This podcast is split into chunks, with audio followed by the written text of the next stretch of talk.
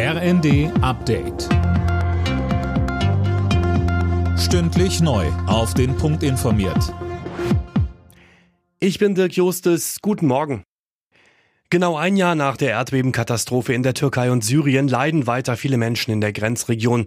Zehntausende waren in den Tod gerissen worden oder hatten ihr Zuhause verloren.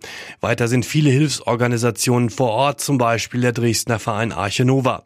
Matthias Andersson von Arche Nova sagte uns. Zum einen ist es wirklich die Versorgung mit Lebensmitteln, also wirklich das täglich Brot, das auch weiterhin noch für viele Familien auch sehr, sehr schwierig zu bekommen ist. Zum anderen ist natürlich unsere Kernkompetenz Wasser, Sanitärwesen, Hygiene. Und das ist auch etwas, was wir dort weiterhin machen und dort also wirklich so basische Unterstützung mit dem Lebensnotwendigsten durchführen.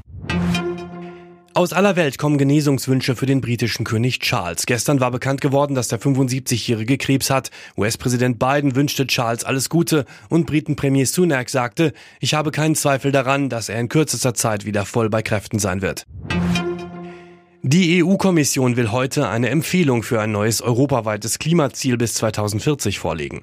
Sönke Röhling, ein erster Entwurf ist schon durchgesickert. Was sieht der denn konkret vor? Der sieht vor, dass die Emissionen im Vergleich zu 1990 um mindestens 90 Prozent gesenkt werden sollen.